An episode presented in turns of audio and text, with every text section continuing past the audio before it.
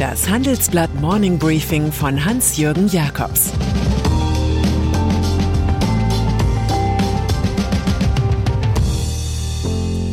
Guten Morgen allerseits. Heute ist Mittwoch, der 9. März. Und das sind unsere Themen.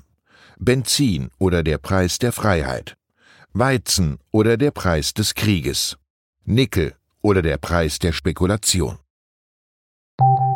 Nach einer kurzen Unterbrechung geht es gleich weiter. Bleiben Sie dran. ChatGPT und andere Technologien verändern unsere Arbeitswelt rasant. Bei der Veranstaltung Work in Progress diskutieren wir in der Handelsblatt Media Group die Zukunft des Arbeitsmarktes, HR-Trends, KI, mentale Gesundheit und neue Leadership-Perspektiven.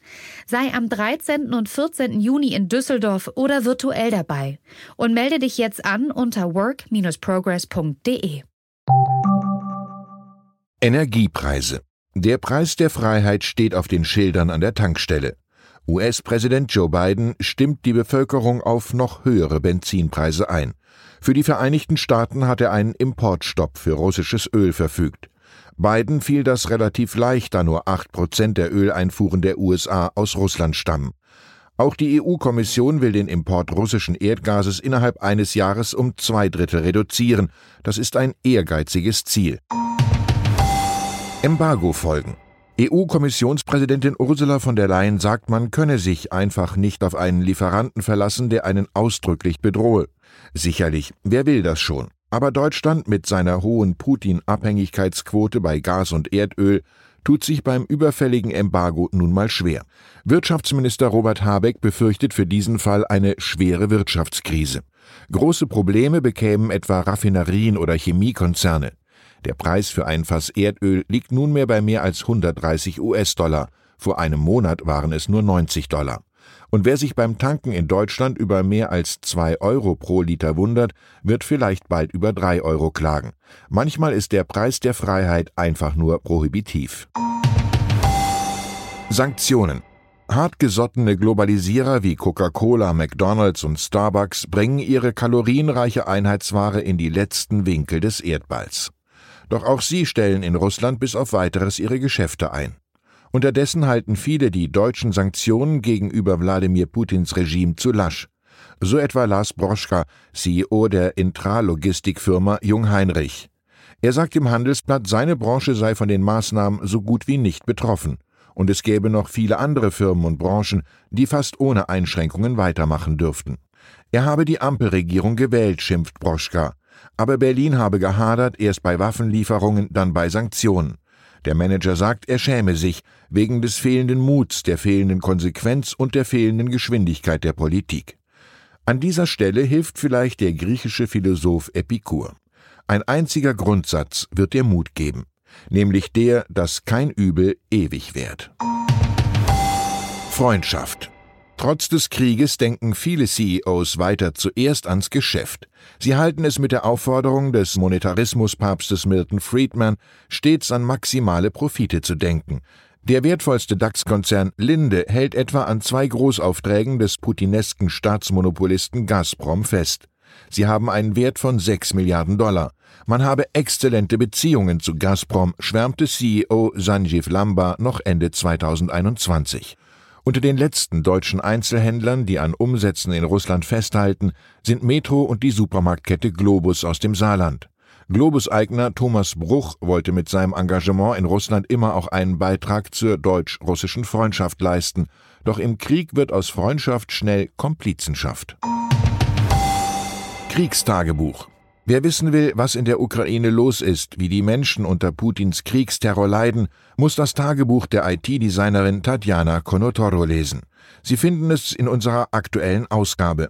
Meine Kollegin Simone Wermelskirchen ist mit Konotoro in engem Kontakt und hat die Aufzeichnungen der 28-jährigen Ukrainerin übersetzt. Wir lesen von ihrem kleinen Sohn, der mit zwei Herzfehlern geboren wurde. Wir lesen von Solidarität und Fliegeralarm in Kiew, von leeren Apotheken, spielenden Kindern und schließlich vom Tod des Sohnes. Mein Leben in Kiew, Krieg und Tod sind nahe, steht als Titel über diesem bewegenden Bericht. Zelensky Der Staatspräsident der Ukraine, Volodymyr Zelensky, hat unterdessen das Unterhaus in London per Videoschalte mit einer emotionalen Rede begeistert. Er mischte dabei Zitate von Churchill und Shakespeare. Er rief, wir werden weiter für unser Land kämpfen, was immer es kostet. Wir werden in den Wäldern kämpfen, auf den Feldern, an den Küsten und in den Straßen. Zelensky sagte, nach 13 Tagen gehe es nicht mehr um Sein oder Nichtsein.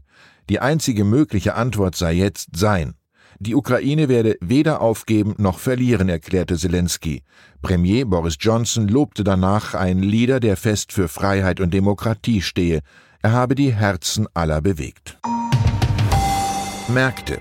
Der Krieg zerstört nicht nur Häuser und Krankenhäuser in Kiew, Kharkiv und Mariupol, sondern auch Markt für Markt. So hat die Londoner Metallbörse LME den Handel mit Nickel ausgesetzt, nachdem der Kurs innerhalb von zwei Tagen um 250 Prozent gestiegen war. Man befürchtet, der bedeutende Nickelexporteur Russland könne bald nicht mehr wie gewohnt liefern. Zudem hat sich ganz offenbar der chinesische Unternehmer Shang Guangda verzockt.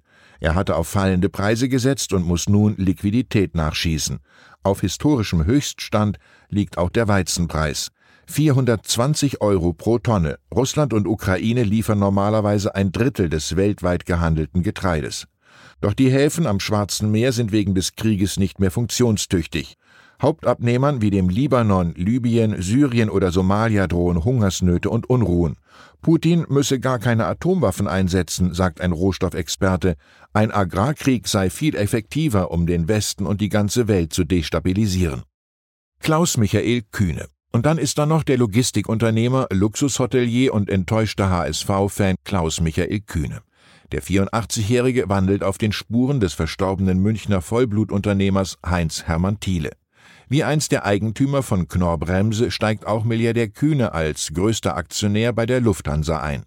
4,04 Prozent der Aktien von Europas größter Fluggesellschaft hat er übernommen. Erwarten dürfte er wohl eine gute Zusammenarbeit zwischen seiner Logistikfirma Kühne und Nagel und Lufthansa Cargo. Das wäre jedenfalls eine handfeste ökonomische Begründung für die Investition. Thiele hatte einst andere Motive angeführt. Die Lufthansa habe von allen Airlines einfach die besten Schlafsitze, hatte er geschwärmt. Ich wünsche Ihnen einen schönen Tag zum Abheben. Es grüßt Sie herzlich Ihr Hans-Jürgen Jakobs. Das war das Handelsblatt Morning Briefing von Hans-Jürgen Jakobs, gesprochen von Peter Hofmann. Die Welt steht vor gewaltigen Herausforderungen. Zum einen die Energiewende voranzutreiben und gleichzeitig den Klimawandel einzudämmen. Und auch der Energieträger Wasserstoff gewinnt weltweit immer mehr an Bedeutung. Doch wie geht es weiter? Erfahren Sie mehr auf dem Handelsblatt Wasserstoffgipfel 2024 am 12. und 13. Juni in Essen. Infos unter handelsblatt-wasserstoffgipfel.de. Mit dem Vorteilscode Wasserstoff 2024 erhalten Sie einen Rabatt von 15% auf die Tickets.